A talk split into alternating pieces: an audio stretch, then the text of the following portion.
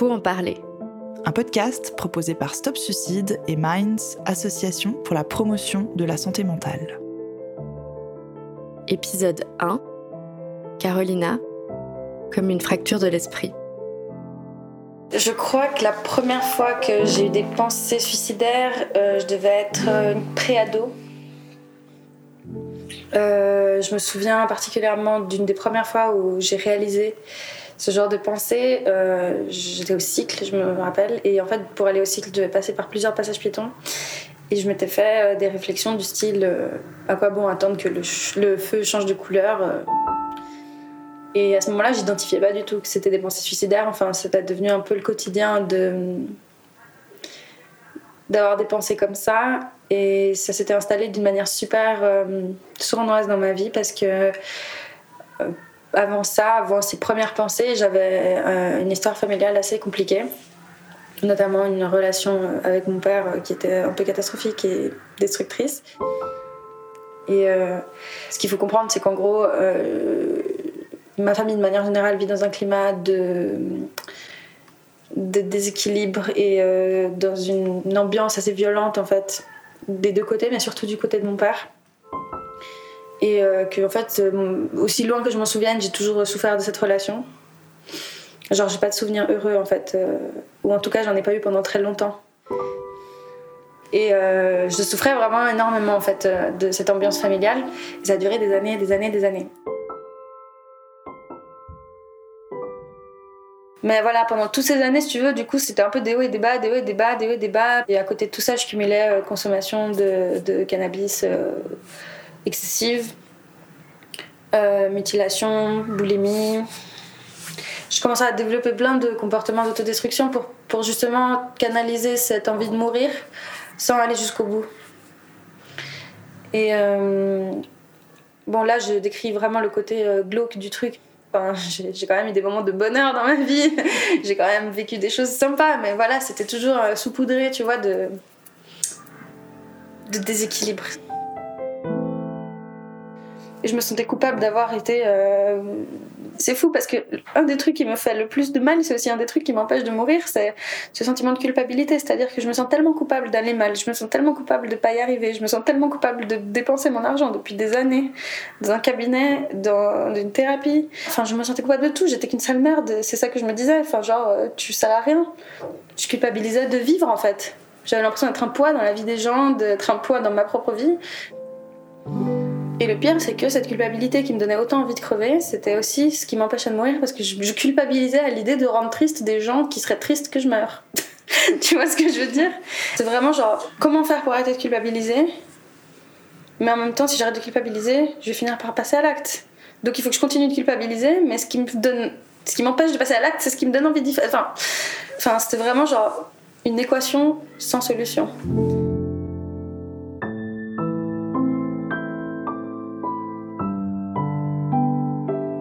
Euh, je me décrivais comme une masse pensante.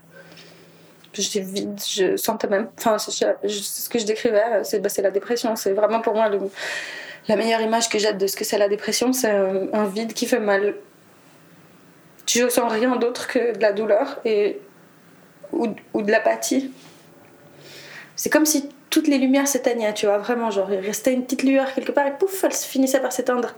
Et quand j'ai réalisé que la seule chose qui me procurait de l'amour encore et, des sentiments positifs, j'ai commencé à me dire, mais en fait, euh, c'est de la merde. Même ça, ça vaut pas la peine que je reste en vie. Là, j'ai réalisé, tu vois, je me suis dit, euh, c'est le moment. Je pense que c'est maintenant qu'il faut que je passe à l'acte. Et j'ai vu mon chat.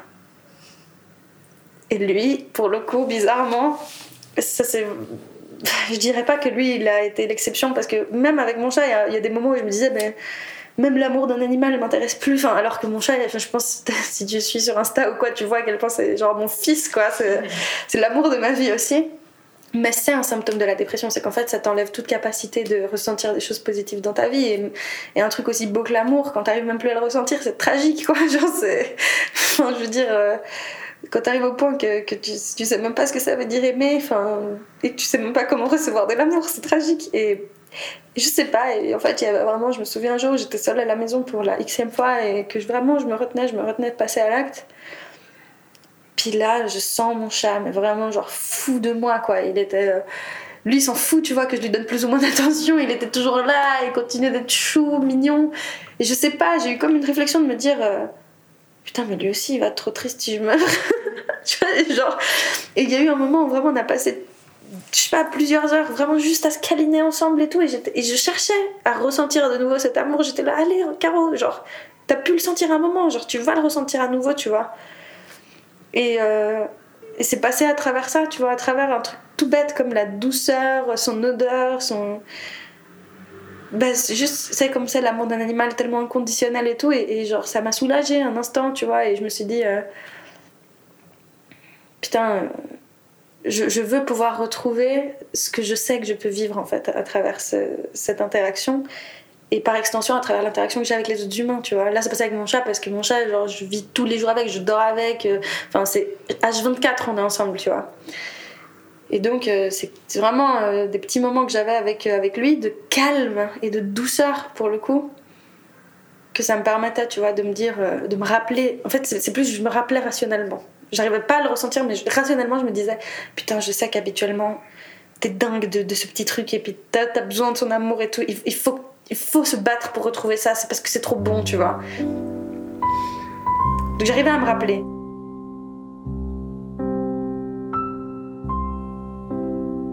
C'est vraiment comme une fracture de l'esprit.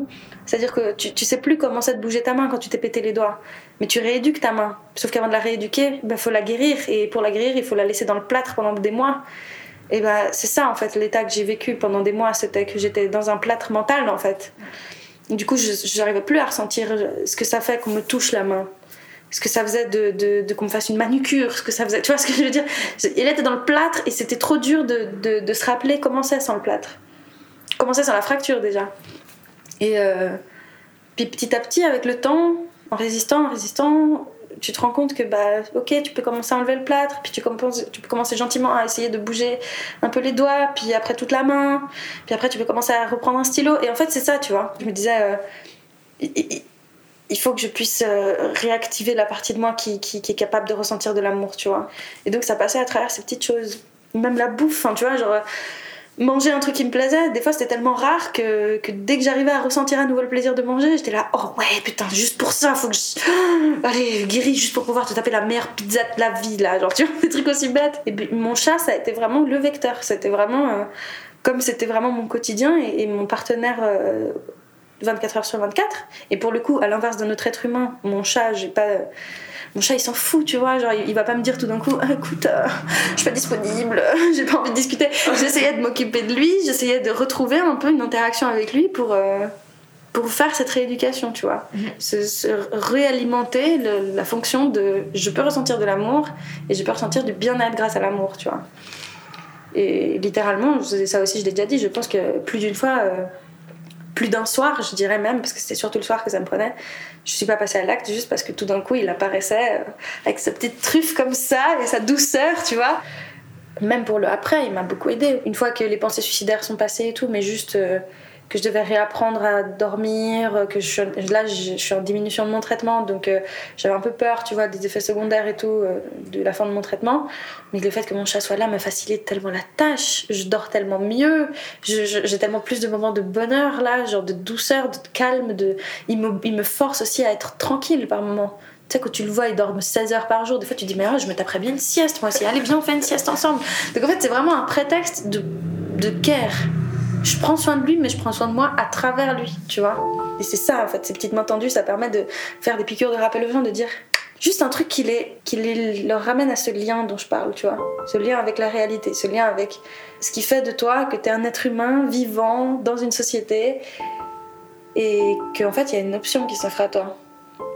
Et pas juste la fin. Non, je vais pas te laisser tout seul parce que maintenant moi j'ai capté et tu vois, je peux faire partie des petits trucs qui vont t'aider à faire un cumul de petits trucs qui vont t'aider à faire un gros truc pour que tu t'en sortes.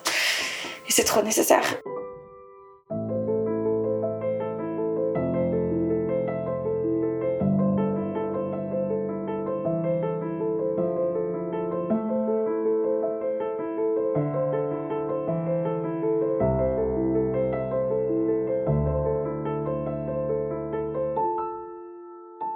Pense que c'est une grosse carence en fait euh, pour tout le monde, l'idée de, de le garder pour soi, de le garder caché et de vivre tout seul avec ça. Enfin, genre, c'est super dur, tu vois.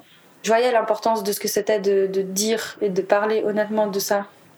Et euh, à l'époque, j'en parlais pas forcément avec les bons termes, c'est-à-dire que j'évoquais du mal-être, j'évoquais euh, certaines choses, tu vois, de, de, ce que je vivais et tout, mais le, le jour vraiment où j'ai parlé de pensée suicidaire ou de dépression, c'était que depuis l'année passée, où vraiment là, on a ouvert un nouveau chapitre de ma vie. Euh. Moi, je veux pas être condamnée à vivre une vie dans laquelle je me tais et je souffre en silence et je, vis dans une hypocrisie générale alors qu'au fond de moi j'ai la mort dans l'âme. Moi je prends le parti de, de parler vraiment cash, mais en l'occurrence les gens... En l'occurrence les gens qui manifestent des symptômes qui s'apparentent à des envies suicidaires, ils ont pensé bien avant qu'on leur en parle à toutes ces choses. C'est-à-dire que moi je débarque pas avec une nouveauté, tu vois. Moi j'enlève juste le couvercle, tu vois, genre euh, la cocotte minute est déjà là, enfin tu vois, c'est pas en disant ça que j'implante l'idée. L'idée, de toute façon, je sais que la personne, elle a macéré dans la tête bien avant que je débarque. Nous, ces petits signaux qu'on donne au départ, c'est une petite crotte par rapport à ce qu'on vit. Ces signaux, c'est vraiment genre une mini mini pointe de l'iceberg. Donc quand les gens les captent, le fait d'entamer la, la, conversation sur le suicide, c'est juste genre sortir l'iceberg de l'eau. C'est pas tout d'un coup euh, l'inventer. C'est que, genre, si tu l'as perçu le signal, c'est qu'il y a sûrement de très grandes chances que la machine ait déjà été lancée bien avant. C'est pas un truc euh, anodin. Les gens disent pas, euh, disent pas tout d'un coup, je suis fatiguée de vivre juste parce que ça les amuse, tu vois. Peut-être que si tu me le dis, si tu le verbalises et si on a un témoin de ce que tu dis, peut-être tu vas plus prendre au sérieux le fait qu'il faudrait peut-être que tu ailles à l'hôpital, tu vois. Parce que le fait de pas dire les choses, ça les rend un peu irréel. Genre, comme si la personne, tant qu'elle l'a pas dit, du coup, c'est pas trop grave.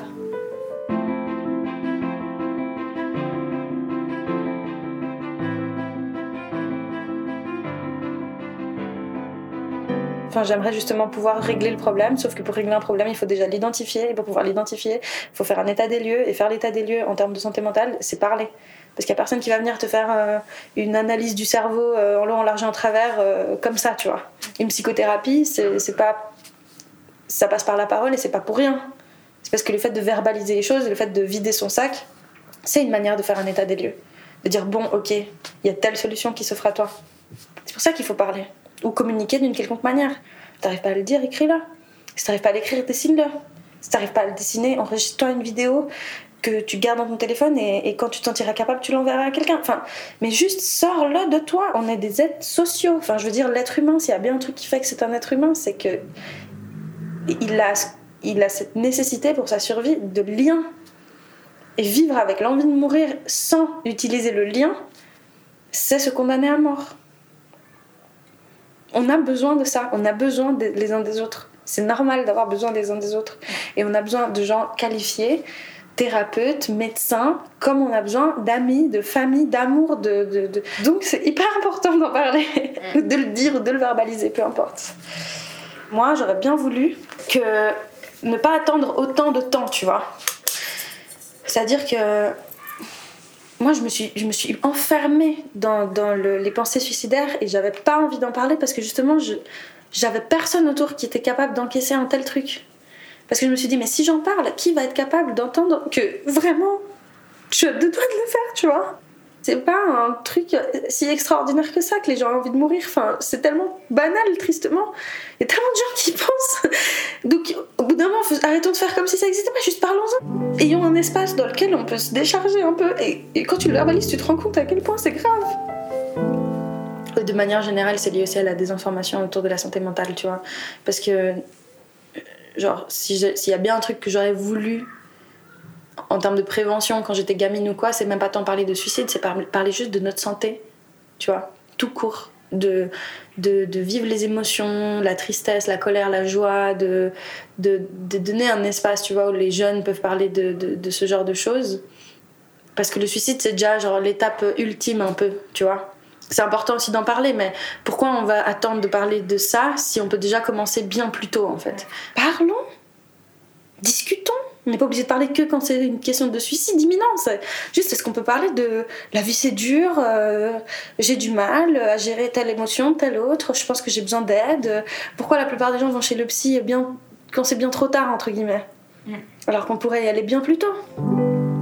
Même quand j'étais à l'hôpital, enfin genre il y a des gens que je voulais pas voir parce que je savais que même en ayant fait la case hôpital psy, ils, auraient, ils auraient trouvé un moyen de me dire mais putain tu fais quoi là-bas c'est bon, il euh, n'y a pas de mort d'âme. Bah si, en fait.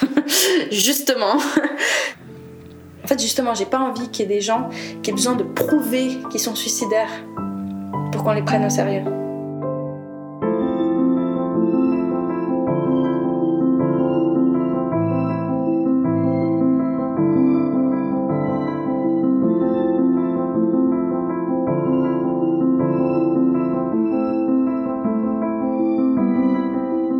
À quel point c'était important de pas déjà de pas alimenter le monstre, donc justement avec tous les comportements autodestructeurs, mais ça c'est trop dur.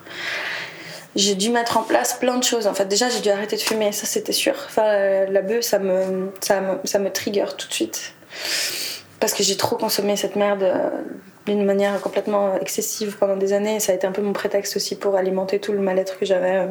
Enfin, genre, je ne faisais que rajouter une couche euh, à ma détresse en fumant excessivement. Donc en fait, dès que j'ai commencé mon traitement, il a fallu que j'arrête tout de suite. Surtout que c'est un effet antagoniste avec les antidépresseurs. Euh, j'ai dû arrêter, euh, ça c'était plus dur par contre, j'ai dû arrêter de me faire vomir, mais vraiment ça j'ai eu beaucoup de mal pendant très longtemps. En parallèle de ça, euh, je fais des vidéos sur YouTube et j'ai abordé de plus en plus la thématique des troubles de santé mentale, euh, notamment des pensées suicidaires. J'ai trouvé beaucoup de soutien auprès de gens qui se reconnaissaient dans les trucs que je partageais, donc on, on s'entraidait un peu entre pairs, justement. On parlait de choses qui, qui, qui nous rassemblaient, tu vois. Et surtout, j'ai compris, ça c'est en, en, fait une de mes une de mes ressources, ça a été de me renseigner sur ce trouble d'une manière plus théorique et distanciée, genre avec un œil un peu plus froid, tu vois que de mon expérience, juste qu'est-ce que c'est, comment ça se manifeste. Et en fait, en apprenant à comprendre le mécanisme de ça, j'ai compris en fait que il fallait absolument que j'ai un cadre routinier à respecter à la lettre. Je peux pas dormir euh, trois heures par nuit, même si euh, j'étais insomniaque du coup. De, dès que je suis tombée en dépression, je suis devenue insomniaque. Donc en fait, il a fallu que je me fixe des heures en fait. Genre, tu manges à la même heure, tu vas te coucher à la même heure. Si tu dois prendre des somnifères, tu prends les somnifères et c'est ce que j'ai fait d'ailleurs. Euh, là, j'en ai plus du coup, mais j'en ai pris par période. En fait, je faisais des cures pour euh, retrouver le sommeil. Tu arrêtes de fumer, tu t'y tiens, tu ne te mutiles pas, en tout cas, tu fais le moins possible. Euh, et puis tous les jours, en fait, j'avais un tracker de 5 trucs à faire tous les jours pour installer la routine en fait. Mes cinq trucs, c'était lire tous les soirs. Il fallait que je lise. Parce que du coup, euh, il fallait que je substitue un truc au joint. du coup, je lisais jusqu'à ce que je sois trop fatiguée. Tous les jours, je lisais. Tous les jours, je me levais, je me couchais et je mangeais aux mêmes heures. Tous les jours, je faisais une petite séance où je prenais le temps pour faire des étirements. Genre, euh, juste sentir mon corps vivre, en fait, avoir un, un rappel que je suis de la chair et que je suis pas juste un esprit souffrant mais que j'ai un corps fonctionnel ou moins fonctionnel, peu importe, mais genre qui vit en fait et qui veut continuer d'exister. Donc ces étirements c'était super important. Euh, le fait de dessiner, ça faisait partie de mon tracker. Tous les jours, il fallait que je prenne, même si j'avais pas d'idée, je m'en foutais, enfin juste je gribouillais une connerie, je dessinais. Et euh, le cinquième truc, je sais même plus ce que c'était. Je crois que c'était danser. La musique, un truc comme ça. Écouter de la musique, ça me faisait du bien. Et donc tous les jours, j'essayais de suivre à la lettre ce tracker. Alors j'arrivais pas à faire des 5 trucs tous les jours, mais euh, vraiment, je, mettais toute l'énergie de ma journée, qui était, enfin c'est le seul truc que j'avais à faire de toute façon. J'étais pas en études, j'étais pas au travail, je foutais rien. Enfin, ma mission de la journée, c'était remplir le tracker, quoi. Et le repos, enfin je veux dire, j'étais, si je devais étudier à ce moment-là ou travailler, j'aurais jamais pu guérir, je pense. J'avais tout. En fait, il fallait juste que la priorité dans ma vie, ce soit euh, ce soit survivre. J'estime, euh, même si bon, c'est super délicat d'en parler pour moi parce que c'est assez récent et que. Bah, tu sais, c'est jamais agréable. Euh, j'estime quand même avoir être en rémission. Je me sens vraiment ni dépressive, ni suicidaire. Et je me souviendrai toujours du, premier matin où, où j'ai pleuré de joie. Parce que ça faisait des mois que j'arrivais pas à me réveiller en... sans avoir envie de crever, tu vois. Il y a eu un matin où je me suis réveillée et j'avais pas envie de mourir. Et je me suis dit, oh putain, waouh, ça faisait tellement longtemps. Et je, me souviens avoir dit à mon ex, genre, putain, je crois que, je crois que là, du coup, genre, il se passe un truc. Parce que ça faisait depuis plus de six mois, euh, je suis même pas, genre, je dirais, je sais même pas si ça faisait déjà un an. Je dis, je, je, me levais tous les matins avec la mort dans l'âme, vraiment. Et là, ce jour-là, je me souviens, j'ai pleuré de joie. Et je me suis dit, putain, enfin, waouh, c'est possible. C'est pas que des conneries, genre ça marche en fait, cette connerie d'antidépresseur. Et, et ça m'a servi, l'hospitalisation. Et je commençais à avoir un peu, tu vois, la lumière au bout du tunnel en mode putain, j'espère que ça a duré. Et ça a duré et c'était dur, putain. C'était Faut en parler. Si vous vous inquiétez pour vous-même ou pour vos proches, vous trouverez des ressources d'aide sur stopsuicide.ch slash besoin d'aide. Faut en parler a été réalisé et monté par Julie Bianchine, à partir de témoignages récoltés par Fanny Berret. Le mix est de Léonard de Hologne, les illustrations du bureau TUC et les musiques de Kevin MacLeod et Livestream. Découvrez les articles accompagnant ces témoignages sur stopsuicide.ch et minds-ge.ch et retrouvez tous les épisodes sur les plateformes d'écoute habituelles.